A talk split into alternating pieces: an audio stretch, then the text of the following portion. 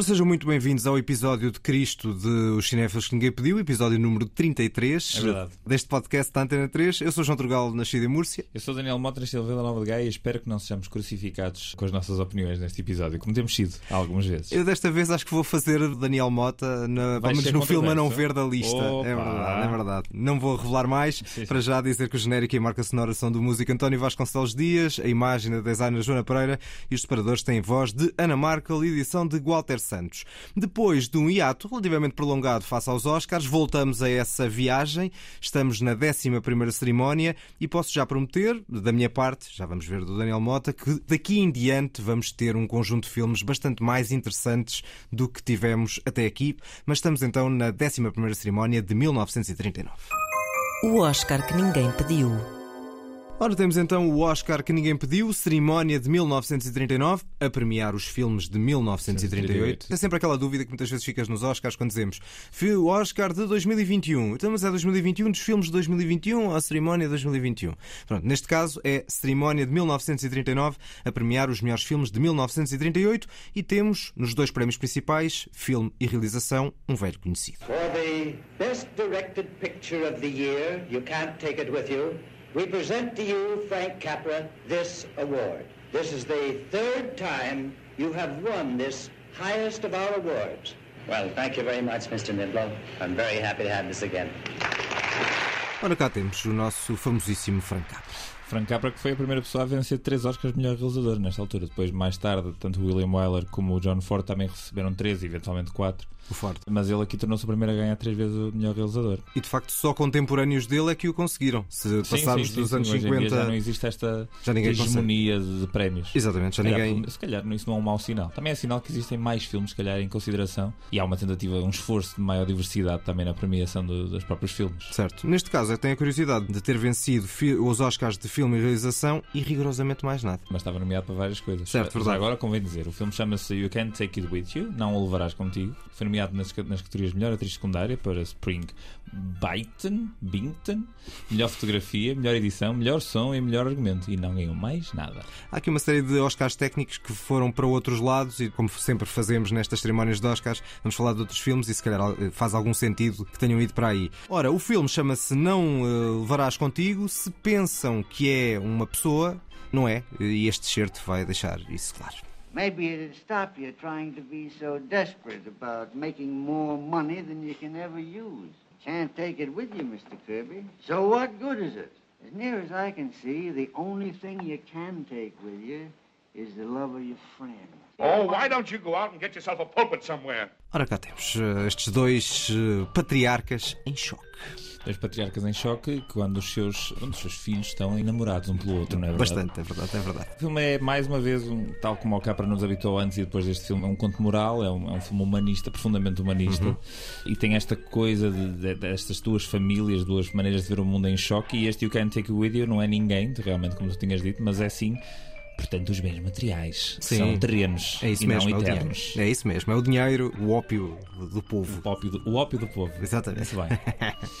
E de facto o que nós temos aqui é, é esse positivismo, o lado muito positivo do Capra, que põe muitas vezes em confronto estratos sociais, digamos assim, de forma muito vincada. Neste caso, as duas famílias são bastante diferentes, uma muito rica, magnatas, digamos Opulenta. assim, populenta, e a outra que aproveita os pequenos prazeres da vida. Não vou dizer provavelmente que é pobre, não é o caso, mas é uma família que. São os pequenos prazeres, mas são os prazeres bastante excêntricos, não é? Há, Certo. Há, há foguetes, há xilofones, há balé constante na sala. É uma, uma família bastante exagerada, que é ver. Certo, E certo. O próprio filme acho que ap- apoia-se um pouco nisso. São uns hippies, uns hippies, Sim, são eh, uns dos hippies anos dos 30. anos 30, exatamente. exatamente. Uns pré-hippies, exatamente. Exato. Proto-hippies. Não, e tem uma curiosidade: estes patriarcas são de facto talvez as personagens mais emblemáticas do filme, de alguma maneira, embora o filme tenha um casal muito eh, forte, John Arthur e, o James Stewart. Sim, James Stewart aqui na primeira vez que ele trabalha com Frank Capra e nós sabemos que essa colaboração deu uns quantos filmes, digamos, jeitosos. Exatamente, nomeadamente o, da- do céu caiu uma estrela. Não é? Que este filme, até de É um certo clássico. modo, quase que parece um antecessor. Não abordando as mesmas coisas, Uhum. mas a personagem do James Stewart aqui quase parece um antecessor desse filme, sendo que ele no, no do Céu que é uma estrela está um bocadinho do outro lado da barricada, é uma pessoa pobre à procura de uma vida melhor, etc, em desespero. E ele aqui é uma pessoa rica que vai, vai herdar um, um império, mas que quer ver a vida de outra forma. E é um bocado, ao longo do filme, ele vai um bocado sendo ensinado pela Jane Arthur, a futura companheira, um bocado a olhar para a vida de outra maneira, e principalmente pelo, pelo personagem de Lionel Barrymore, que enche o ecrã e está sempre de muletas, ainda para mais. É verdade. Os dois eh, patriarcas são muito fortes, têm uma presença muito eh, empática com a câmara, mas lá está, como dizíamos, este é de facto o casal de protagonistas. Did you see the way she looked at me? I, I know just what she was thinking. Now, Alice, now listen. Now, there seems to be the impression around here that the Kirby's are ogres or something. Well, if they are, that doesn't make any difference to me. Cá estão eles, eh, Jan Arthur e James Stewart, este casal que depois voltaria eh, um ano depois a fazer Mr. Smith Goes to Washington, outro belo filme de Capra. Exatamente. É Hollywood no seu lado mais tornurento, mágico, positivo, como eu às vezes neste, nesta, em certas coisas sou um fácil, eu embarco nisto a fundo. Imagino que Daniel Mota seja um pouco mais cético. Nem é tanto aí que o filme me desligou um bocadinho. Ou seja, eu, eu também sou, e repara, do Céu que eu estrela é provavelmente o meu filme de Natal favorito. Enfim, é um clássico, o filme é brilhante, E eu é- choro e tudo. E essa é a razão pela qual este não é o meu filme favorito Porque existe o do Céu que é Estrela. exatamente, ora bem. Pois este filme tem um bocadinho o mesmo template de, de- de positivismo, como tu falaste, de humanismo. Eu só achei que se tivesse menos meia hora não se perdia nada. Certo, mas não podia ser no fim, ou seja, tinha não, que cortar lá uma fim, parte, é? no início eu sinto que o filme passa algum tempo a contemplar um certo estilo de vida e, e eu já tinha, ou seja, eu já tinha percebido, já tinha sentido e acho que o filme aprecia aquilo, gosta daquilo, quer nos mostrar aquilo e sim, a, a moral está perfeitamente descarrapachada desde o início de que vivam a vida o máximo que conseguirem, não deixem nada por fazer nem por dizer, etc. Essas coisas todas. Nem de propósito, o título em espanhol é Viva é como quieras. Pronto, e tínhamos que ter eh, esta referência, não é verdade? Estávamos aqui a passar mal e não tínhamos ouvido uma palavra em castelhano, não é ora bem, verdade? ora bem. Mas é um bom filme, é um bom filme. Só acho demasiado longo e, e sinto que já vi isto não é? em filmes mais recentes. Eu até acho que esta, que esta onda positiva e humanista se perdeu um bocadinho em algum cinema, que hoje em dia é um bocadinho cínico. E isto é bom de rever e perceber que existiu uma altura em que havia uma honestidade emocional à frente da câmara muito diferente. E o Capra nunca teve medo de fazer isso e de seguir isso. O que eu acho que interessante é que o Capra, atenção, não é um mundo mágico criado sem não, que. não, é uma vida realista, digamos. Sim, assim. sem que o Capra esconda os problemas da sociedade americana. Os problemas estão lá. Não, o, o mundo que ele. mágico existe para comentar os problemas. A questão Sim, é sim. Ele apresenta a sociedade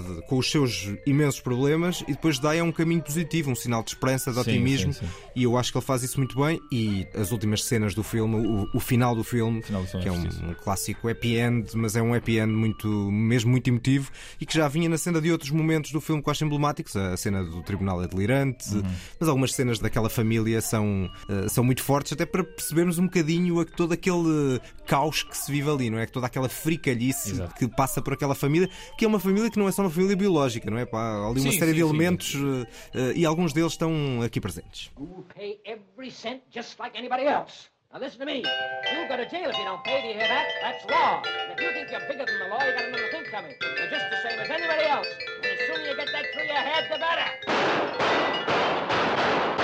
Cá estão os xilofones e os foguetes que tu falavas É, há mas, pouco. mas é- mas estas cenas são todas extremamente carismáticas, os atores são todos muito bons e, e existem boas piadas e ainda, ainda gargalhei várias vezes. Uhum. Só acho que em excesso e eu acho que o filme podia ter um bocadinho menos de duração e sinto que não é tão impactante e tão profundo como outros filmes que eu vi, do, mesmo do próprio Capra. Já falámos do Só que é uma estrela, mas eu já percebi que temos avaliações ligeiramente diferentes deste Sim, filme. eu acho que neste caso vou dar um bocadinho mais do que tu. Outra coisa curiosa é que o filme praticamente não tem banda sonora. O que tem é, no fundo, os sons que vão sendo. eh, eh, Paisagem sonora. É a paisagem sonora que faz parte do próprio filme, não é uma banda sonora externa. Sim, eh, sim, sim. São, no fundo, estes xilofones, a harmónica, construídas pelos próprios atores, pelas próprias personagens no, no meio do filme. Muito bem, acho que já ficou claro este destaque a Capra. Voltaremos a ele, pelo menos, quando for o It's a Wonderful Life, o do Céu Caiu uma Estrela. Não ganhou o Oscar, mas estava É nomeado. e, impossível portanto, não destacar. é daqueles, daqueles altamente obrigatórios. E vamos para outras, eh, outras, outros Oscars desta cerimónia. Começamos de uma forma muito breve pelos atores eh, que venceram o Oscar, foram repetentes e foram estes. Congratulations, Betty. Same to you, Spence? Thank you. Betty Spence, né? Eh, que estava aqui com bastante. Spence. O Spencer Tracy e a, e a Bette Davis, que eu já pus aqui Eu o. achei que estavas a falar de um ator chamado Betty Spence. Eu, peraí, não vi ninguém a ganhar chamado Betty Spence. Não, não, são ambos. Aliás, quando a Bette Davis ganhou o primeiro Oscar, eu meti aqui o Sim, clássico sim, da sim, Kim sim. Carnes, Bette Davis Eyes. Eu vi o filme dela, não vi o filme dele. Tu acho que não viste nenhum deles? Não, não, não, não vi. Eu vi o Jezebel, que é uma espécie de Oscar da próxima edição, ou seja, pré e tudo o vento levou. Ok, ok. Uh, Existe um pré e tudo o vento levou. Se virmos os filmes todos, passámos um dia nisto, porque o tudo o vento levou tem que 7 horas e 14. Não, tem 4. É, grande, não, é mas, muito grande. Mas este não é grande. Aliás, se calhar falta também alguma, algumas coisas. Ela tem um papel impressionante, a Bette Davis, Claro. e portanto percebe-se o Oscar. Ela é impressionante. Ela é impressionante, exatamente. E o Bette Davis Eyes, os olhos dela de facto são muito marcantes. O filme é realizado por William Wyler, olha, lá está, um dos Exatamente. outros que tu disseste há pouco, que viria a ter três Oscars. Tem planos de, de sumptuosos e mostra de facto o olhar de realizador de William Wyler. Tem um problema, é que o argumento vai se perdendo muito. E ainda mais do que o Tudo o Vento Levou, tem grandes problemas. Problemas eh, Ah, ok. não só de racismo, Estou a perceber esses problemas. mas eh, de uma mensagem. Tem que- problemáticas. É problemático, exatamente. É Problemático. mesmo isso. Roça, e o Roça, já estou a ser simpático, a misoginia em vários momentos do filme. Em 38, João, ninguém, Ninguém diria. Sim, mas neste caso de forma verdadeiramente vincada e daí as aspas do Roça. Bom, vamos para filmes mais interessantes que estavam nomeados. Lá está, dizia há pouco que o, o filme do Capra não venceu Oscars técnicos. Este venceu três: banda sonora, edição e direção de arte. E vamos para um dos ladrões mais famosos de todos os tempos. Capitão Robbie. Dona Branca. You'll return to Nottingham as you are, on foot. This guy will at least be a lesson to you in humility, if not in mercy. The rest of your people will be returned tomorrow. But the Lady Marian. You'd best be started before I've a change of mind. Now, my lady. Friar Tuck, Little John. Temos a Lady Marian, o Freitag, o João Pequeno. Só faltou dizer o nome da pessoa que estava a falar. não é? É, o Rubinho. Rubinho, exatamente. Só para contextualizar, isto é o- as aventuras de Robin dos Bosques. Exatamente, o Robin Ah, Hood. qual é o teu grau de amor por este tipo de, de histórias? É, é considerável, acho que cresci a ver algumas destas coisas, tipo os Três Mosqueteiros e assim, esse Sim, tipo de sim, coisas. Faz parte Não de um... existe nenhum destes heróis, mas, mas em. Ah, o Zorro, claro. Claro, exatamente, era bem, era Zorro, bem, né? exatamente. Não, mais evide- fã do Zorro. Evidentemente, mas apesar do Há quem diga que Robin dos Bosques é o Zorro dos pobres. Ou Nunca- da AliExpress. Nunca tinha ouvido tal coisa, mas, mas imagino que estejas a inventar isso agora, mas, mas está Mas ok. está certo, não é? Está Mas é daquelas personagens muito engraçadas por ter eh, aquele lado que supostamente é de mau, mas que na verdade é de bom. não é? Ou seja, um ladrão, por norma, não é associado a uma coisa boa e ter ficado na iconografia das histórias populares a ver este ladrão com o qual nós eh, nutrimos a simpatia e é um herói. Sim, mas esta onda do, do, do bandido adorável é uma é de coisas mais eh, recorrentes e, e de clichês até a certo ponto no cinema, ou seja, desde esta altura em que se desenvolveu este arquétipo nestes filmes de capa e espada, até hoje em dia continuamos a ver a toda a altura personagens deste género. O Han Solo no Guerra Uhum. das Estrelas, o próprio Indiana Jones, é um throwback para este tipo de personagens. E mesmo nos filmes de super-heróis hoje em dia há imensos personagens que são claramente roubados a este arquétipo. É uma espécie de arquétipo a fugir ao arquétipo, porque há o arquétipo dos bons e dos maus, em que o ladrão seria o É mau. o anti-herói, né? Exatamente, é um bocadinho isso. Ainda assim, eu simpatizo sempre com este tipo de, de figuras que desmistificam certas ideias. É uma, é uma distribuição da riqueza, né? Ah, é claro, sempre bonito, exatamente, é. sempre bonito socialmente pensarmos na- na- no que o Robin dos Bosques supostamente está a fazer, né? Roubar Um, aos ricos para dar Há aos uma, há uma pobres. coisa curiosa, eu estava a ver o filme e, é- e- e há várias coisas no filme que eu achei impressionantes. Primeiro, o- as proezas técnicas de- Uhum. dos duplos. Há cenas inacreditáveis. Fisicamente puseram em, em perigo de vida aquelas pessoas para nosso entretenimento. Não há uma novidade. O Buster Keaton fazia-o anos antes e continua a ser feito aqui. O Tom Cruise continua a fazer. O Tom Cruise continua a fazê-lo. E a verdade é que, por muito que se negue esse tipo de proezas e saber-se que são as pessoas que estão a fazer aquelas proezas, continua a levar pessoas ao cinema por alguma razão. A mesma coisa com o circo. As pessoas gostam de ver outros humanos em perigo de vida. Gostam de pensar, será que vai acabar aqui? Claro que num filme nós sabemos que aquilo está tudo muito mais controlado e não sei o quê. Mas a maneira como são feitas uh, as proezas de duplos neste filme é, é- é impressionante. E depois há outra coisa que eu não, não sabia, mas depois tipo, na pesquisa sobre o filme eu percebi que a personagem do Robin dos Bosques, que aqui é interpretada pelo Errol Flynn, inicialmente ia ser interpretada pelo James Cagney. E eu adorava ter visto essa versão do filme, porque eu, eu não consigo imaginar o James Cagney a fazer de Robin dos Ou Bosques. seja, passava de gangster. a- Sim, de Bah, repente. calhar wow, também- wow, what you gonna do? Eu não consigo imaginar o estilo do James Cagney a fazer esta personagem. Até acabou por fazer sentido porque este casal acabou por ser uma daquelas duplas eternas de Hollywood, Olivia de Havilland e Errol Flynn. É incontável. Contável não é? Não, não fosse um matemático, não é? ou ou pré-matemático, vá. Ah, o, o número de filmes, mas foram muitos filmes que esta dupla fez em conjunto e há de facto uma química muito grande que se nota também neste filme. Mas as proezas técnicas são muito grandes, até da própria da cor. Ah, Sim, é sim, impressionante a qualidade do Technicolor nesta altura do filme a cores e dessa técnica que hoje em dia está bastante em desuso, mas que na altura era a que havia e a qualidade da imagem face a outros filmes a cores Sim. que eu vi deste período e até dos anos 40, toda essa recriação artística e visual ao serviço de uma história de aventuras, eu acho que está muito, muito, muito bem O conseguido. filme na altura foi caríssimo, custou, imagine-se, 2 milhões de dólares. Exato. Quer dizer, hoje em dia um anúncio de 30 segundos custa 2 milhões. Exato. Essa questão do Technicolor é muito curiosa porque realmente este filme consegue uma fidelidade visual muito superior porque a verdade é que eles em vez de filmarem apenas uma fita de película, filmam em três fitas de película separadas, uma vermelha, uma verde e uma azul e depois juntam, juntam as três em pós-produção, daí termos tanta fidelidade visual e a própria restauração. Nós hoje quando vemos este filme restaurado, filme parece que foi feito agora. A qualidade é enorme, porque estamos a lidar com três fitas diferentes de película, cada uma produzida para reproduzir uma certa cor de- da forma mais fiel possível. E depois o filme ganha por isso. Outra coisa impressionante neste filme, e icónico, é a banda sonora, que estamos a ouvir de fundo, composta por Eric Wolfgang Korngold, que venceu o Oscar de melhor banda sonora. Continuamos a arriscar nos nomes, Sem né? medo, nos sem nomes medos. de outras línguas. Sem medos, sem medos. Depois desta história de aventuras, vamos para um filme que foi pioneiro, que foi o primeiro filme não anglófono a ser nomeado para o Oscar de melhor filme. Faut bien qu'on la finisse, cette putain de guerre, non En espérant que c'est la dernière. Tu te fais des illusions. Allez, revenons à la réalité. Si on tombe sur une patrouille, qu'est-ce qu'on fait Eh ben, tu files de ton côté, puis moi du mien. On risque chacun sa chance. Alors, au cas où ça arrivera, disons-nous au revoir et à bientôt. Allez, au revoir, les sales juifs. Au revoir, vieille noire. Cá está a língua que tu és eh, pró. Oui. Oui, tu regala. Até me estou a sentir mal de termos começado a falar sobre este filme desta forma tão jocosa, que este filme é uma obra de arte. É uma obra de arte e é um filme muito sério ao mesmo tempo, Sim. não é? E E por acaso, premonitório. É, é, curio- é curio- exatamente. Eu não sei se lhe chamaria sério. Apesar, Sim, de, é apesar de, obviamente, o filme ser uma, um comentário, uma espécie de aviso, uma espécie de, como se diz em francês, um cautionary tale. Convém dizer como é que ele se chama A Grande Ilusão e é Sim. realizado por Jean Renoir. Sim, exatamente. Respeito, respeito. Exatamente. Apesar do filme ser isso mesmo, ser uma espécie de olhem lá o que é que já aconteceu, vamos lá ver se isto não acontece outra vez, porque o Jean Renoir, sendo europeu, também estava provavelmente muito mais próximo do que estava a acontecer, mesmo ali ao lado na Alemanha. Este filme, passado na Primeira Guerra Mundial, que era supostamente a guerra para acabar todas as guerras, né? tenta mostrar de uma forma profundamente humanista, terna e para mim de uma forma muito mais eficaz que o filme que venceu o Oscar melhor filme, mas também de forma muito diferente. Não, não tem o mesmo Ah, contexto. Não tem o mesmo contexto, mas eu sinto que o que eles querem dizer acaba por ser mais ou menos a mesma coisa, que é esta coisa dos países, das classes, isso não interessa assim tanto. O que interessa é que É um sentido mais macro, não é? A Exatamente. mensagem, enquanto no outro é numa sociedade, aqui é num, a nível mundial, vai. Entre as Exatamente, rivalidades exatamente. entre os povos. que é? acaba, mas que acaba por ser eh, transversal, ou seja, consegue-se fazer a transferência de um sítio para outro. A diferença é que este filme tem um nível de execução, de criatividade no argumento, muito acima de muitas coisas que já se viu. E é realismo poético e eu consigo gostar deste filme como não Ou consigo seja, gostar de só outros, pode, é? ser, só pode ser uma obra de arte.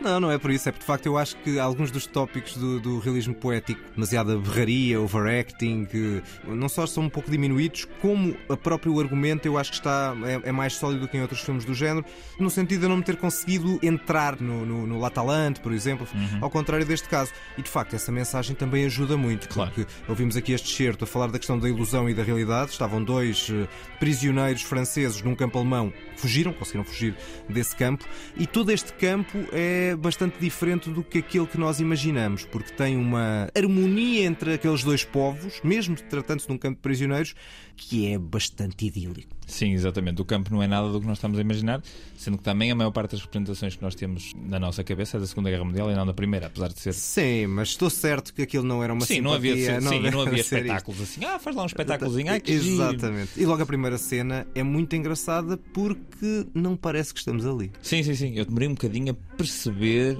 onde é que está. Peraí, o que é que é suposto ser um campo? Ah, ok, eles estão a querer fugir, mas isto está tudo tão à vontade, está tudo tão relaxado. Certo. Mas lá está, isso tudo bate certo com a mensagem que o Jean Renoir quer passar. Mas que é uma mensagem, ao contrário do Capra, um tanto ou quanto mais pessimista. Sim. ele- não, há um ideal. Mais realista também, mas mais profunda. A realidade não é cor-de-rosa. E o Capra pinta cor-de-rosa e está tudo bem e nós levamos a, a fantasia. Mas aqui é mais realista, é mais. eh, É preciso trabalhar, é preciso lutar para. Uhum. E isso é o que o filme está a querer mostrar. Eu acho, eu acho que torna também o filme potencialmente muito mais interessante. E acaba por ser, o realismo poético é muitas vezes pessimista e neste caso acaba por ser, ou seja, este- essa ideia de realidade acaba por ser uma ilusão e é a grande Claro. ilusão do título e há um momento do filme em que é dito que ele no fundo lá fora era apenas um judeu. Claro. E isso, dado que estávamos em 37, o filme é de 37, só foi nomeado em, eh, neste Chegou ano tarde, porque chegou mais tarde aos Estados. Unidos. Exatamente. E no entanto, como sabemos o que é que aconteceu poucos anos, ou na altura já estava a acontecer sim, na sim, Alemanha, sim, sim. não é? Portanto, mais tudo, um ano.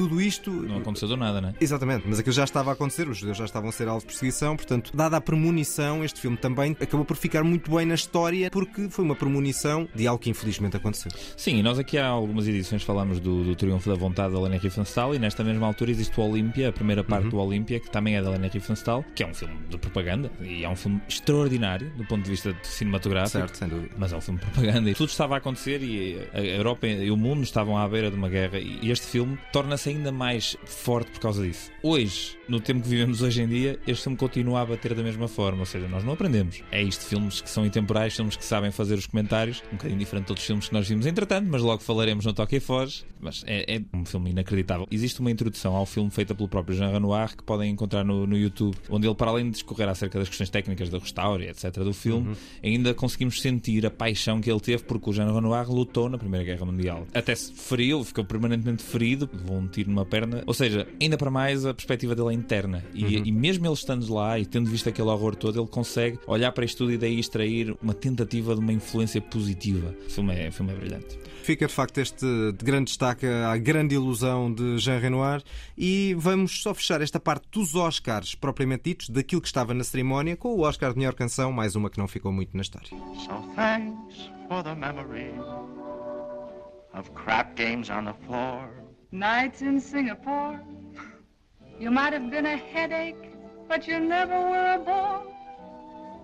I thank you so much. Ora, cá está este Thanks for the Memory. Não sei se já tinhas ouvido isto. Não, obrigado pelas memórias, não. A canção era bonita. Era, era ok. De um filme chamado Big Broadcast of uh, 1938. do ano. Big Broadcast do ano, 1938. Composta por Ralph Reinger e interpretada por Charlie Ross e Bob Hope, com este toque de naftalina. Ainda assim teve versões de Frank Sinatra, Ella Fitzgerald, Harry Nilsson ou Rod Stewart. Pronto, se teve uma versão do Rod Stewart, eu acho que vale a pena destacar. Se calhar aquela gente que fazia Podemos aquelas versões dos Podemos só pôr um standards. bocadinho aqui do Rod Stewart a cantar, porque eu gosto sempre de ouvir um Rod Stewart. Podemos, claro. Thanks for the memory wine. Nunca é tempo perdido ouvir Rod Stewart. Pediste e cá está ela. Ora, vamos então aqui ao resumo breve. Este Thanks for the Memory ganhou o Oscar de melhor canção. O Robin dos Bosques ganhou três eh, Oscars. A Grande Ilusão foi nomeado para melhor filme. O primeiro filme não anglófono a consegui-lo, mas o Oscar principal foi de facto para o filme de Frank Capra, que venceu Oscars de melhor filme e realização. Damos a nota no final desta primeira parte. Passamos agora para os filmes que não fizeram parte dos Oscars. Antes de um filme propriamente dito, vou meter aqui um certo de um super-herói que, ainda antes do cinema, nasceu neste ano.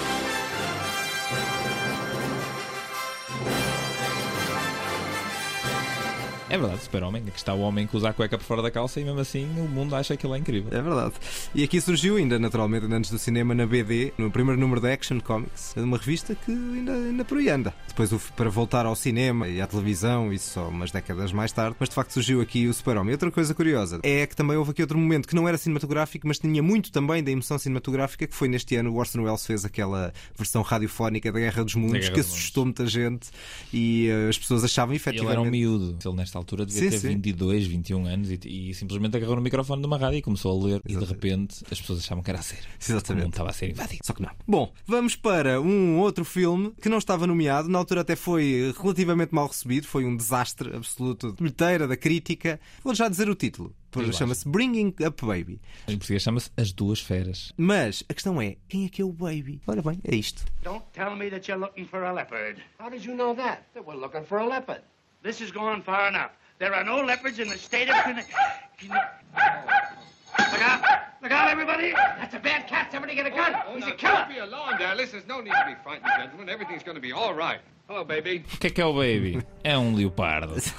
Epá, este filme é incrível. Eu não estava é- nada à espera. Nada do que acontece neste filme eu estava à espera. Eu fiquei colado ao ecrã do início ao fim. Este filme do, do Howard Hawks é curioso porque este é um daqueles realizadores que eu sempre quis ver e sempre quis consumir filmes dele porque ele tem alguns filmes que são icónicos na história do cinema e nunca tinha visto. E por causa destes sagrados episódios do Oscar eu já vi dois. Vi o primeiro Scarface e agora vi este Bringing Up Baby e de facto é um realizador eh, especial. É especial até porque eu vi quatro filmes e os quatro são completamente diferentes. Este Exato. filme não tem nada a ver com o Scarface. Sim, este é de gangsters, este é uma screwball comedy, vi o Big Sleep, que é um noir, e vi o Rio Bravo, que é um western. E ele é transversalmente bom a fazer tudo. Exatamente, não é? pode haver filmes mais interessantes, gosto mais ou gosto menos, mas nenhum deles é descartável, introduzindo a sua marca, Sim. não é propriamente um, um tarefeiro que faz aquilo que Nada, é nada, nada. mediano. Neste caso, temos uma parvoíce do início ao fim, Mas uma a- parvoíce em bom. A coisa que eu achei mais incrível neste filme é o ritmo. O filme não para um Isso, segundo. exatamente. Um segundo. Eu estava cansado a dada altura. Estava assim, meu Deus, este filme tem uma aceleração que ainda hoje é impressionante. A sequência de gags, a sequência de piadas, a forma como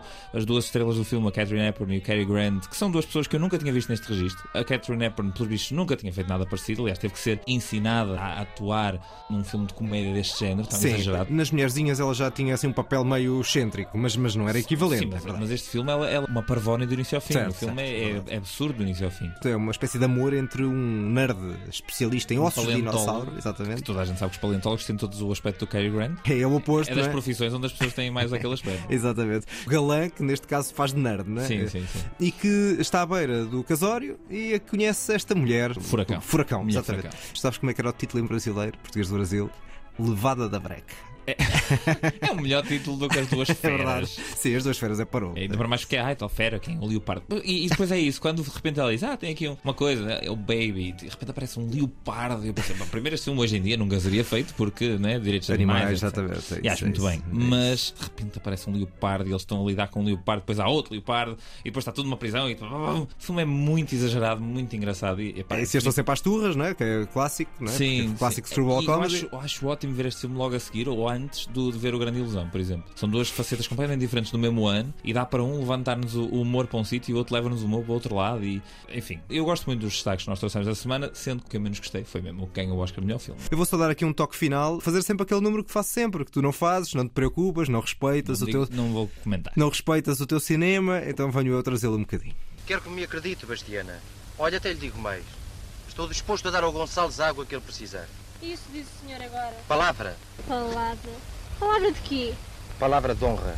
Palavra aqui, palavra de honra. Olha, João, é assim, sabes porque é que eu não trago? Primeiro porque tu trazes para escamotear. Não é verdade. Aliás, eu já trouxe até um filme deste realizador bastante interessante, um curta, média-metragem, chamada Dança dos Paroxismos. Este realizador chama-se Jorge Bruno do Canto. E neste caso, esta Canção da Terra, temos aqui este acting muito teatral, digamos assim. Isto é estilo. Não questionas a cena das máscaras no Japão, não é? Portanto, porque é que has de questionar o estilo de Exato. acting português? Não percebo. Mas, no entanto, este filme tem duas virtudes e por isso é que eu decidi trazê-lo aqui na mesma. Uma é que há um lado de montagem vibrante, especialmente quando há ali um, um momento de tensão. O Dança dos Paracossismos era um filme meio psicadélico, português, nos anos 30. Tinha virtudes que aqui também estão algo presentes, embora este filme seja muito mais fraquinho, uma história bastante pobre.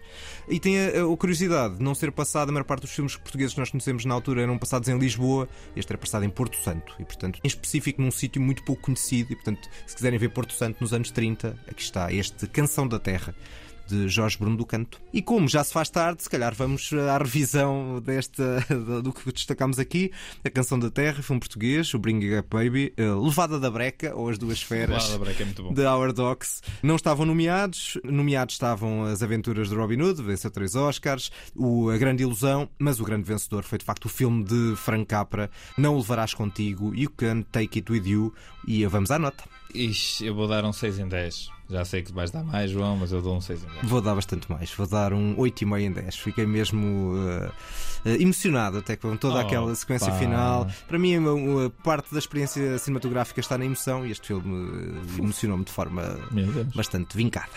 Bom, vamos para a lista e vamos continuar com famílias bizarras, freaks e afins. E afins. A lista que ninguém pediu. Ora, temos então uh, famílias pouco convencionais, digamos assim, não é? É verdade, eu trouxe aqui dois filmes muito diferentes. E depois um a não ver, que enfim, desta vez não vou ser controverso. Acho que o meu a não ver é, é unânime, que é fraquito. O meu não é nada, não é nada unânime e esse é que vai de facto confrontar o auditório. Como é que queres apresentar a tua primeira escolha? O meu primeiro filme passa-se num funeral. He used to take home five pounds and 14 shillings a week. The coffin is moving. When Dad was 18, he left home following an argument with his father. The coffin is moving, I tell you! There's someone alive in there! Simon, where are you going? What the hell is wrong with you all? Don't you look at me like that? Can't you see? Open your eyes! Nenhuma eh, ideia, João? Acho que não. Este filme é britânico, de 2007, realizado pelo homem que está por trás da manipulação do Yoda, que tu tanto, tanto gostas e conheces da Isso saga é Star Wars. nas Estrelas. Na Casa das Estrelas. Bonecada das Estrelas.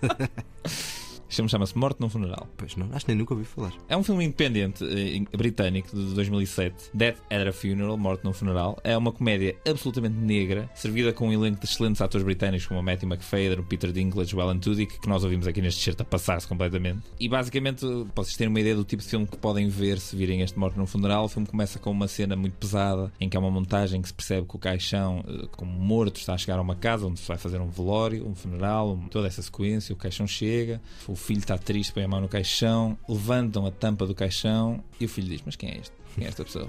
Não era, não era o morto. E o senhor da funerária, como assim? Ele, Isto não é o meu pai. Ah, enganámos-nos. Então pronto, o filme começa assim e a partir daí só se torna mais e mais e mais desbragado e louco. E é uma sequência de cenas muito divertida. Se é uma obra-prima, não é. Mas é uma comédia completamente louca. E já falámos ainda agora de uma comédia louca de 1938 e agora falo de uma louca de 2007. O filme depois teve um remake, portanto, isso também é um sinal de, alguma, de algum reconhecimento. O remake não vale a pena ver, digo eu, porque na verdade nunca ouvi. E Então o não que- sabes, não é? Sim, se calhar é excelente, duvido.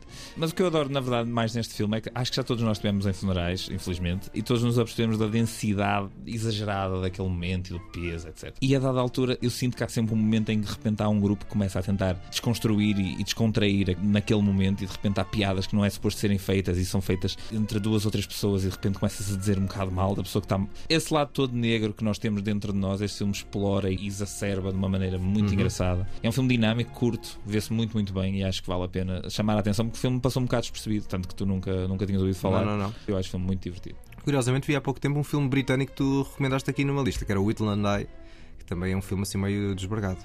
Pois é, mas não tem nada a ver. O registro não tem Pois, nada eu a ver. não O sei, Whitney eu não sei é Lanai que é é, este, é sei muito deste. mais freak, muito mais fora. Isto é uma comédia, isto é uma comédia de uma ponta à outra. O Whitney Lanai até tem partes meio poéticas e, Sim, e sim. loucas. Mas eu, eu- E, termina a citar Shakespeare. Exatamente. Acho ambos belíssimos filmes. O Whitney Lanai é um filme mais profundo, mais, mais interessante. Este filme é só um filme muito divertido. Porque falar em coisas divertidas é também o que eu trago, mas, surpresa das surpresas, neste caso, não é um filme. Queres ver que o homem trouxe uma série? In the Bible, it says God made man his own image. He made women after, from a rib, A cheaper cut. Archie! I'm doing the same work as a man, and if he was getting paid six dollars an hour, why should I get five fifty? Because, Irene, you ki- you're getting what? you're getting you're getting five fifty an hour. Archie, that's exactly what they're paying you. What they're paying me? There goes your rib theory. Cá temos. Nunca vi. Nunca Nunca vi o All in the Family. É Nenhum único episódio. Epá, mas olha que vai, perdes, sei, eu perdes, sei, perdes eu coisas sei. muito divertidas e ao mesmo tempo a falar de algumas coisas sérias. Eu porque ele, este tipo que construiu esta série, o Norman Lear, era um tipo com uma enorme consciência social. Sim, sim, sim. Não, eh, várias vezes me disseram que eu tinha quase obrigatoriamente que ver esta série, que é um marco nas séries americanas, e que Uhum. esta personagem do Archie Bunker acaba por ser ainda hoje em dia uma, um conservador e, e é uma espécie de, de um template de montes de pessoas que existem hoje em dia na América. E isto é série dos anos 80, salvo erro. 70. 70? Aliás, é mesmo 70, começou em 71, acabou em 79. Ah, ok. Portanto, atravessou literalmente Então toda tem mais tempo e a década de 70. É, é uma série pós. Está na minha lista de coisas para ver. Só para perceberes realmente como eh, faz parte da iconografia americana, os cadeirões do Archie e da Edith, deste casal, estão no Museu da História Americana. Ou seja, como por entrar mesmo na, na forma como constrói e como acaba por mostrar a América na televisão, com estas figuras. De facto, temos uma família bastante freak, para quem não, não conhece. Isto é o Archie Bunker, extremamente conservador, racista, misógino tudo mais. Temos a mulher bastante submissa, a Edith, e depois temos o, eh, a filha e o genro, e o genro é bastante progressista, que está sempre a chocar com o Sim, sogro. com o conserva- conservadorismo. O conservadorismo do sogro e o sogro também está, eh, o Archie também está sempre a chocar com um vizinho eh, eh, negro. No fundo, era mesmo para uma lógica, aliás, aparecia mesmo numa, numa espécie de introdução a ideia de que aquilo era confrontar a América com os preconceitos e com as fragilidades, hum, muito expostas neste patriarca. E neste caso vimos um exemplo, não é? Ele, ele basicamente a desancar nos direitos das mulheres e era, quer na questão, nas questões de género, quer nas questões raciais, refletia muito bem, de forma muito interessante, muito divertida ao mesmo tempo sobre tudo isso. E eu acho que é um marco e é daqueles marcos que ainda bem que ficou na história. Mais uma pessoa a dizer-me que eu tenho obrigatoriamente que ver esta É, série. não diria que é para ver todos os episódios, é daquelas séries de ver episódios soltos e já ficas pelo menos com uma ideia do tipo de, de iconografia que aqui temos. Bom, vamos para a tua segunda escolha. Minha segunda escolha sai de língua inglesa para territórios asiáticos. 血が繋がってない方がいいってこともあるじゃんまあまあ余計な期待しないだけねうんそうそう お姉さんよく見ると綺麗だね。Por acaso, agora que tu falas, eu podia perfeitamente ter escolhido coisas asiáticas que não escolhi, nomeadamente do Corrida. Que é o caso. Exatamente, porque o que não faltam são. mas- Crónicas familiares. É, é verdade, mas nem sempre as famílias são propriamente muito freaks, embora, pelo menos no tal pai tal filho, a coisa pudesse ter acontecido. Sim, este é o Shoplifters. Exatamente, é. Ou Manbiki Kazoku. Pá, dei Muito uma, bem. dei uma melhor. Em português, uma família de pequenos ladrões. Nem lembrava de que era esse Nem eu sabia que havia português. título em português, encontrei. Exatamente. Este filme é 2018, de- e como já disseste, ir ao caso Coreda. Bom, enfim, de uma comédia desbragada, passamos para uma crónica de uma vida familiar, ou parece uma vida familiar no início completamente diferente, um campeonato completamente diferente de execução. Eu só vi este filme do Ir ao caso Coreda, portanto também não sou um grande especialista para dizer o que é que ele fez para além disto. Tem gente do ninguém sabe, ou tal pai tal filho. Bem sei que existe muita, coisa, que eu- coisa. Que, eu, tenho para ver que é muito interessante. É. Mas tanto quanto eu percebo, há sempre este, este lado de observação do- de uma vida contemporânea que parece normal e depois vai-se revelando ser extraordinário, ou através da lente do próprio realizador se revela extraordinário. Eu vi este filme no cinema apenas uma vez e ainda não me consegui esquecer de- do filme, acho que foi um filme extraordinário. E é curioso saber, principalmente depois de se ver o filme, perceber que esta ideia surgiu ao realizador quando ele se perguntava ele próprio o que é que faz de um grupo de pessoas uma família. Dizer mais seria estragar o que é que, sobre o que é que o filme é e as voltas e reviravoltas que a trama dá. O argumento é brilhante, os atores estão todos muito bons e é uma crítica social muito bem apontada. Eu até acho que em certas coisas acaba por ser uma crítica social não tão evidente, mas mais bem apontada que outro filme asiático, não japonês, mas asiático, que depois acabou por ganhar o Oscar de melhor filme, que é o Parasitas. Para são Parasitas é, é mais impressionante,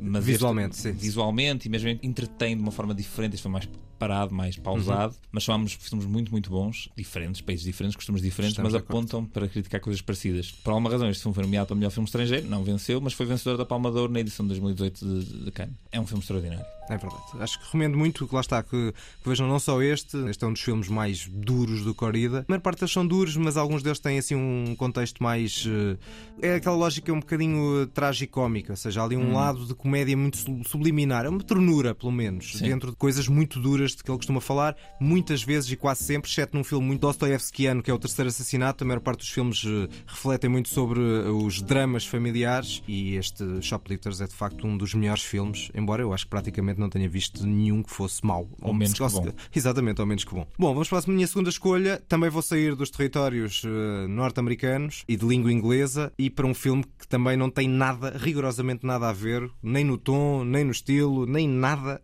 com a minha primeira escolha. Natten, det er jo kommet for at fejre Helge og hans 60-årsdag, og det synes jeg, vi skal gøre alle sammen. Så tak for de mange gode år, og tillykke med det.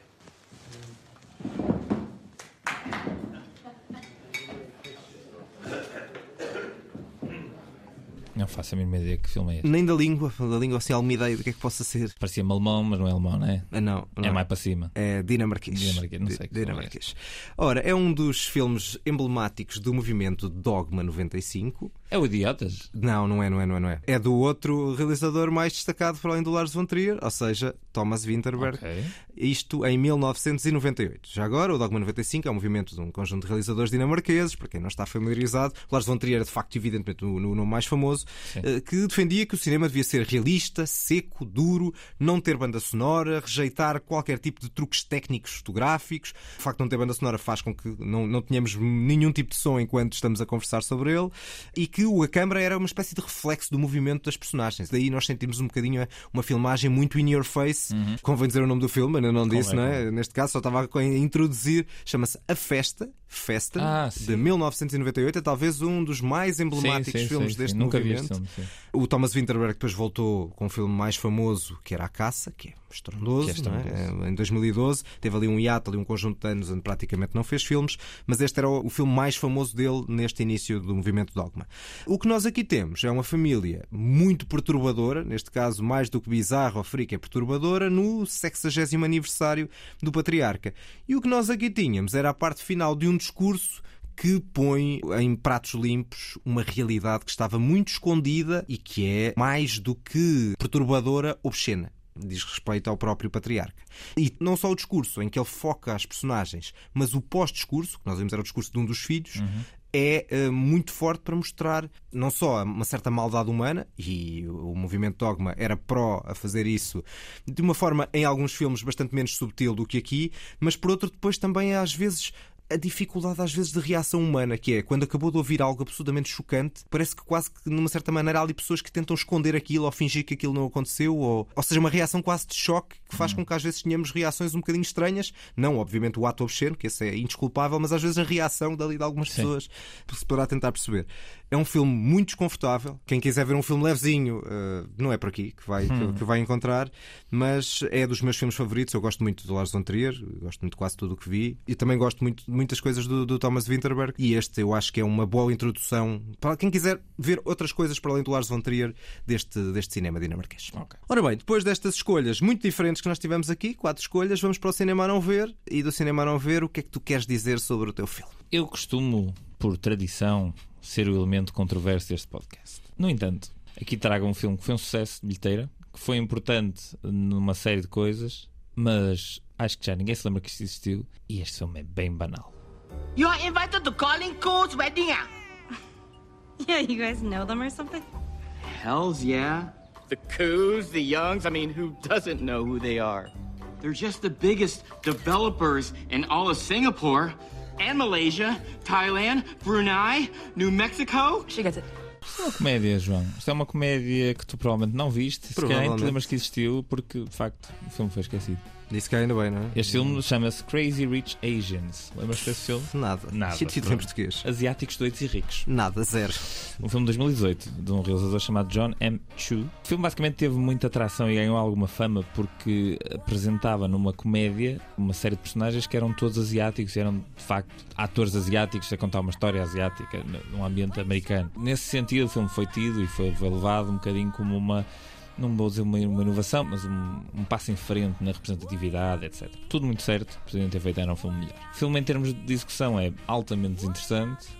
O argumento é previsível por todo lado. Realmente tem essa benesse de ter servido como plataforma para muitos atores e atrizes, ainda hoje em dia, continuarem a ter fama à custa desta comédia romântica banal. Portanto, é um bocadinho como aquele filme do, do, em todo lado, a toda hora. Não, não, não, não, não, não, não. Nada, não, não podia um ser mais diferente. Esse filme, ao menos, tem alguma coisa que nós nunca vimos antes. Este filme nós já vimos tudo antes e é um daqueles casos em que nós podíamos estar aqui a debater isto durante horas, mas é um daqueles casos em que eu me questiono se a fama que o filme ganha graças à representatividade foi ou não calculada quando se equacionou como é que se haveria de fazer o filme. Ou seja, será que este filme, com este argumento, era feito se não tivesse esse dado de ser um filme pró-representatividade? Será que este filme tinha tido algum tipo de sucesso? Eu acho que não. Foi o que eu achei, por exemplo, com o filme A Miúda com Potencial, quando foi nomeado aí há uns anos para o Oscar. Ou seja, acontece muito essa ideia de do filme ter uma maior potencial de nomeação ou de destaque. Porque é importante. Por, por, eu acho que isso não chega para fazer bom cinema. Isso não chega para fazer bom cinema e a verdade é que eu acho que esse efeito é um efeito do momento, do contexto do momento e que se esgota passado um, dois, três, quatro anos, tanto que estamos a falar de um filme que tu nem sequer te lembras que existiu. Mas num certo círculo, numa certa esfera, foi um filme muito importante. Mas desapareceu, porque o filme em si, porque a obra em si, não tem relevância. Tem relevância social num período específico que depois não se estende. Se calhar, um- se falarmos do Minari, que foi um filme que foi uns anos depois, ou do próprio Farewell, que também foi um filme que foi uns O anos Minari é depois, um são filmes filme. muito mais interessantes. Esses filmes, se calhar, ainda hoje têm outro tipo de peso. E se podem até argumentar que se calhar esses filmes não tinham tido o mesmo destaque se este filme não tivesse surgido antes. Não sei. Nunca vamos saber. Nunca sabemos. De qualquer maneira, enfim, é um manifesto. Não vejam o Crazy Rich Asians. Há tanto cinema asiático bom para ver. Não vale a pena. Vamos lá ver se agora aqui não provocaste outro tipo de pessoas, não é? É possível, é possível, é possível. Olha, eu vou provocar eh, cinéfilos, gente que gosta muito deste senhor. Este filme é muito eh, cotado. Não Eh, me digas para Tarkovsky. Disseram, não. Eh, Disseram-me, se viste outras coisas deste senhor e não gostaste, este é o filme. Fui ver e é tão aborrecido quanto aos outros. Não é talvez tão mau como depois tornou, mas enfim, já vão perceber o que é. Meu Deus. Are you getting divorced? At the moment, no. But uh, it doesn't look good. Do you still love us? Of course I do.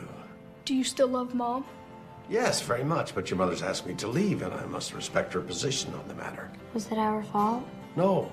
Oh, obviously, we made certain sacrifices as a result of having children, but uh, No, Lord, no. Já estava aborrecido. Temos a Jude. Temos a Jude tocado de forma whimsy Exato. e de forma quirky. É isso, E exato. com planos muito centrados, planos simétricos, né? Exatamente. E depois Pois, tu- não, este não era o filme que eu te dizia para ires ver do Wes Anderson para ver se gostavas um bocadinho mais, era mais o Rushmore. Mas sim, este é o Royal Tenenbaum. Exatamente. Mas tu também não és fã, não é? Portanto, também não é a ti que Eu não sou fã, mas eu lembro-me não de ter visto este filme há, há muitos, muitos anos atrás e ter ficado surpreendido pelo que me parecia ser uma coisa fresca, uma coisa nova, etc. Temos estéticos, se vocês são os primeiros Sim, viste, mas claro. pois é isso, mas lá está, estava se calhar numa fase mais impressionável em termos estéticos e o filme bateu-me nesse sentido. Certo, ou seja, se é bonito, se, este, se todos os cenários, as casas de bonecas continuam a ser impressionantes, são, claro. São, mas não levado ao extremo que hoje em dia. Não é tão mau como o Grande Budapeste Hotel ou como o French Dispatch, para mim não é tão mau, mas eh, ainda assim achei profundamente aborrecido. Acho que os momentos mais fortes dele serão sempre em animação. Ou seja, acho que foram as coisas Mas que eu mais gostei. Rushmore devias ver. Eu nunca vi, nunca vi, nunca vi, nunca vi. E não tem ainda este exagero mesmo de. que já, já deixa de ser só o exagero formal, estético, passa a ser também a própria estética dos diálogos, a própria estética das performances, que depois tudo começa a ser muito pensadinho e muito. É muito Wes Anderson. Sim, e depois eu gosto muito de Velvet Underground, gosto muito de Elliot Smith, gosto muito de Clash, gosto muito de Paul Simon, que estão aqui na banda sonora. Também gosto muito. Só que isto não é uma compilação, não é? Nem uma playlist do Spotify, é um filme, não é? E portanto, e o que sinto aqui é que é um conjunto de músicas avulsas. O Wes Anderson terá certamente muito bom gosto sonoro e visual também terá. O problema depois é estes argumentos, estes diálogos, que me parece sempre tudo muito mascarado, ou seja, tudo muito básico. Se fosse numa, num, num cenário banal, aquilo dizia, ei, que diálogos péssimos. Mas como é o Wes Anderson, aquilo, ah, engraçado, é fofo, é giro. É, mas imagina, eu também acho que há alguma validade. Eu não vou defender o Wes Anderson, mas eu acho que há alguma validade em seres um cineasta que ou se ama ou se odeia. Eu acho que o Wes Anderson é, um isso. bocadinho um ou se ama ou se odeia. É verdade. Nós não compramos, mas não há compro. muito quem compre e está tudo bem. E Mas- ele continua a ser um cineasta diferenciado. Mas eu compro, lá está, compro a animação. Acho que na animação este, o estilo dele mais eh, infantil eu acho que cai bem. O, o Fantástico Mr. Fox é bom filme. O Ilha dos Cães é um filme ainda melhor, gostei mesmo bastante. E portanto aí eu, eu consigo entrar. Nos, nos filmes de imagem real Está difícil. Já, já foram muitos. Já foram muitos, já tentei muito. E até agora nada. Bom, vamos à revisão. Vamos à revisão. Então, os meus filmes a ver são Death at a Funeral, Morte num Funeral, de 2007, realizado por Frank Oz, e Shoplifters, ou no título original Manbiki Kazoku, uma família de pequenos ladrões, de 2018, realizado por Hirokazu Koreda. Os meus são All in the Family, uma família às direitas, série de Norman Lear entre 1971 e 1979, e A Festa, Festen, de Thomas Winterberg, de 1998. O meu filme a não ver é o Crazy Rich Asians, Asiáticos Doidos e Ricos, de 2018, realizado por John M. Chu. E o meu de 2001 é o Royal Tenenbaums, os Tenenbaums, uma comédia genial. E de genial. Que bom tem, título, Tem bom pouco título. em português, realizado por Wes Anderson. Posto isto, vamos às notas finais e eu acho que ainda vamos continuar a falar um bocadinho do Wes Anderson. Epá, não Vamos- sei bem. vamos, vamos ver. O Toca e Foge que ninguém pediu. Ora bem, temos então aqui duas eh, notas, neste caso não Muito é cada um, muito diferentes. diferentes e são conjuntas. Uma mais da agenda de festivais e outra vamos falar sobre um filme eh, destacado Sim. eh, de um realizador que já foi várias vezes nomeado para os Oscars, chamado David. Russell, e vamos até a Holanda, até a Amsterdã. É, vamos até Amsterdã, João. Vamos. eh, Só uma pequena contextualização, vamos tentar não perder demasiado tempo nisto, porque não vale a pena. Qual é o teu grau de amor pelos filmes anteriores do David. Russell? Eu achei o Guia para um Final Feliz, o Silver Linings Playbook, uma comédia romântica, simpática, Também achei, interessante, também achei. com alguma graça. E acaba aí. Desde aí vi dois filmes e eram muito maus. Não consigo perceber. Ou seja, há um lado meio improvisacional e, e de loucura e de exagero que eh, tentam atribuir aos filmes dele, e acho que ainda para mais tem algum eco na personalidade do próprio realizador. Há uma série de vídeos chocantes da, da forma como ele se comportou a filmar um, um filme chamado I Heart Huckabees, e esses vídeos são de facto chocantes e estão no YouTube se quiserem ver o que é que é um realizador um bocadinho desequilibrado, digamos assim, podem ver esses vídeos. Há quem diga que essa é a forma como ele realiza e depois os filmes saem eh, exacerbados e desbragados também por causa disso. Entretanto, vamos ver este Amsterdã. E uh, citando Daniel Mota, o que é que sucede? Temos aqui uma espécie de Wes Anderson wannabe misturado com a reescrita da história a Tarantino wannabe. É assim, eu acho que este filme é provavelmente o maior desperdício de talento que eu já vi na minha vida. Ah, sim, falta essa parte, né? Falta... Lá está, mas isso também é o Wes Anderson, não é? O Wes Anderson também, sim. também desperdiça é, muito. Pá, mas o- ao menos no Wes Anderson há qualquer coisa que eu ainda consigo. Este filme é um desastre. Eu achei este filme pior que o Blonde. Não, não, não. Eu, achei. Eu acho que não. Eu Acho sei que que o não, Blonde tem eu outros problemas, etc. Mas, mas não há nada neste filme que eu considere de qualidade. Nada. Eu acho a que- banda sonora é derivativa de ou é o My Way ou é o Ave Maria de Schubert, ainda estão para decidir.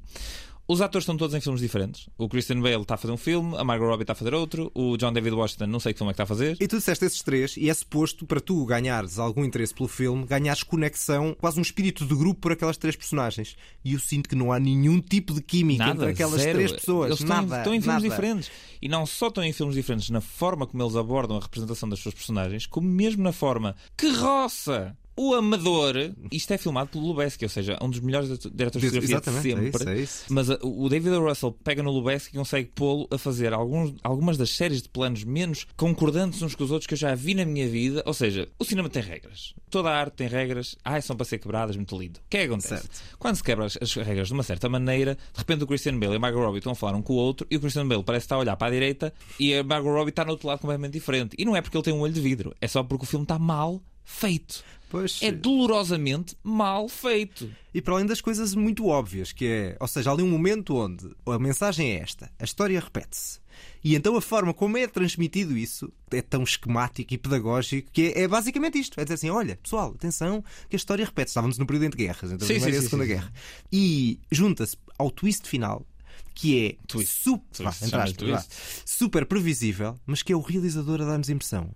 Olha que twist incrível que eu fiz para aqui. Sim, sim, sim. Eu fiquei muito, muito irritado com este filme. Porque é é mesmo um grande desperdício. de- A dada altura eu pensei, a ideia base para este filme não é má. A sinopse, É a linha de história A base, não é a base, má. A base. E eu acho no início, A ali meia horinha escrita- assim mais ou A menos. escrita é de uma falta de qualidade nojenta.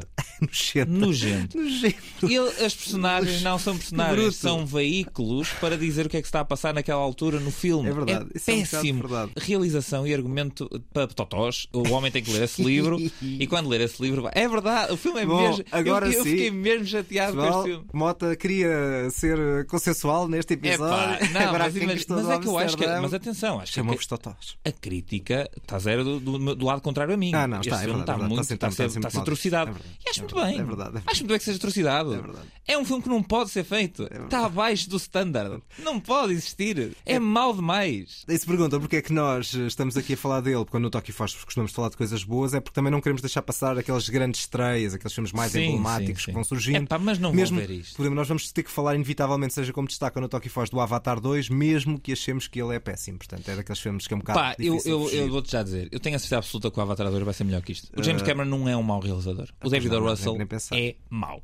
E depois o filme não sabe o que é que quer fazer. Chega ao fim e é assim. Bem, então aqui uma cena assim meio política, estão a perceber, e meio social. Olha, mas agora o amor é que importa. Pronto, vamos ser felizes e viver a vida. Pronto. É pá, não consigo. E o, e o falso tiro? Não consigo. E a cena em que uma personagem é, é, portanto, há uma morte no filme, que é provavelmente das cenas mais mal feitas que eu já vi na minha vida. É uma personagem empurrada. Calhei de ver essa cena antes de ver Como o não filme lembrar, e, não é? e pensava que aquilo era gozo. Depois quando vi aquilo, que- que- e tantos bons atores. Sim, mas acho que algum desse objetivo é, é de ser fake, é de ser, não, não ser muito realista, não é? Ou seja, Mas não é por, não acho que não é por aí. melhor, mas dá para fazer melhor. Bom, já chega de falarmos mal deste filme do Desculpem este, Amsterdã. este bocado de ódio aqui, desculpem, mas é que o filme é mesmo fraco. E por falar em cinema bom, que certamente vai haver neste conjunto de festivais que nós vamos referir agora. É um mês de novembro muito rico e em vários pontos do país.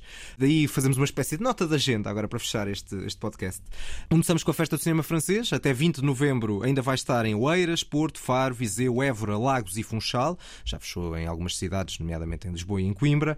Fechou com O Inocente, um filme de Louis Garrel, que é um filme que vai a várias paragens entre a comédia, o drama familiar, o thriller e é um filme que tem graça. Eu acho que é uma Ok, experiência, graça, uma experiência cinematográfica interessante. Vão ver um filme diferente e com um tipo de comédia diferente também. Portanto, a Festa do Cinema Francês é um deles. Depois temos também o Caminhos do Cinema Português, que vai estar em Coimbra, até já arrancou, vai até 19 de novembro e faz uma radiografia ao cinema português do último ano, com muitos filmes, dezenas de filmes, seja na ficção, no documentário, na animação, nas fronteiras entre géneros. Portanto, há aqui muito cinema português para ver em, em Coimbra. Temos também o Lefest, arranca hoje, vai até 20 de novembro, em Lisboa e em Sintra, e vai arrancar hoje com o Crimes do Futuro do David Cronenberg, que podemos já anunciar que vai ser o nosso próximo destaque. É verdade. E, e como fugir. Vamos ver o que, é que, o que é que vai sair dali. É de facto um dos destaques do Lefest, que eh, inclui uma retrospectiva da obra do grande documentarista português do Sérgio Treffaut e, eh, como é hábito, uma programação cheia de antestreias, não é? Uma programação cheia de estreias e filmes que nós queremos ver. Por exemplo, eu estou muito curioso para ver o novo filme do Aronofsky, porque eu O do gosto Whale, do é Aronofsky, o verdade. do Whale. Ao Corrida, o broker Corrida, que tu falaste há pouco. E, e mais ainda, para mim, talvez do The Whale, no filme do Chan-wook Park, que é o Dec- Decisão de Partir, em inglês Decision to Live, não sei o título original, parece-me um filme extraordinário, tanto quanto eu já ouvi falar, e mesmo o próprio trailer indica isso.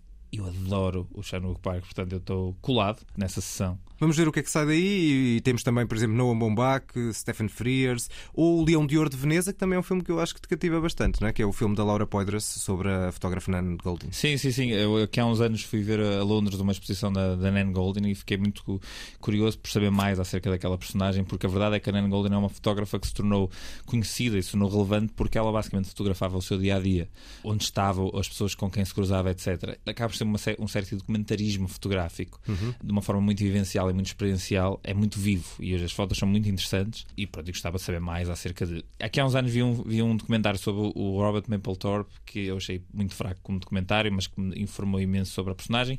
Na pior das hipóteses, é isso que vai acontecer. É um documentário que não é extraordinário como documentário, Mas mas, aprendes umas coisinhas. mas que me faz aprender umas coisas. Exatamente. Este documentário da Laura Poitras, que já fez também outro documentário interessante sobre o Snowden, vai estar no Lefest, mas vai estar também no Porto Pós-Doc. Vai de 16 a 26 de novembro. Eh, o festival, como o próprio nome indica, é no Porto, dedicado ao documentário, e vai abrir a evocar Leonard Cohen, com o documentário Leonard Cohen, Aleluia, A Journey, A Song, entre outras eh, destaques de, de programação. Portanto, muito cinema, para além do cinema que está no, no circuito comercial, muito cinema para ver, e pá, nas cinematecas desta vida e afins. E agora que o tempo está mais fresquinho, é mais Exatamente. agradável ir ao cinema e passar um serão a ver um, um filminho, não é, João? Ora bem, e essa voz que estás a fazer de parece meio de animação é um de bonecos. é um bocadinho bonecos. choninhas, é um bocadinho choninhas. Mas É. eu não acho nada choninhas ir ao cinema, reparem. Eu estou aqui, né? Exatamente, parecia que estavas a gozar. Não. Ora bem, sigam-nos no Facebook e Instagram, este podcast da Antena 3. Até à próxima, que deverá ser daqui a duas semanas. Acabo com uma frase do, do A Grande Ilusão. É uma tradução um bocadinho rufanha, peço imensa desculpa, mas de qualquer Não maneira. vais falar em francês. Não vou falar em francês, porque não- nem, nem consigo dizer isso em francês. E quem percebe francês não ia perceber o que eu vou dizer. Mas há uma cena em que temos a as nossas personagens principais a olhar por uma janela e a ouvir o som do grupo militar a marchar, e a dada altura o Jean Gabin, o ator principal do filme, diz: Não é com música que eles te apanham, é no som dos seus pés a marchar.